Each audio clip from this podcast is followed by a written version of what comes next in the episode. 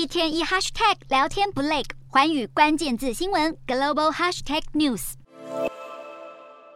英国近来面临经济衰退、通膨高涨与财政赤字等多重危机。新任首相特拉斯上任不到一个月，就被迫做出政策大转弯，权威大受挑战。他和团队出席保守党一年一度的党大会，希望挽回支持者的信任。被问到英国当前最大的问题是什么，参与大会的保守党支持者各有不同的答案。不过，一般人最重视的还是经济和物价。新任内政大臣布瑞佛曼则将矛头指向非法移民。布瑞佛曼指出，今年已经有至少三万人偷渡到英国，承诺制定新计划来解决英吉利海峡的偷渡问题。有英国官员透露，这个新计划将禁止渡过英吉利海峡的移民申请庇护。布瑞弗曼日前受访时更表示，他认为英国低技术移民和国际留学生数量太多，表示这些人惜家带眷到英国，部分的人不会工作，对经济增长没有贡献，希望能吸引更多高技术人才。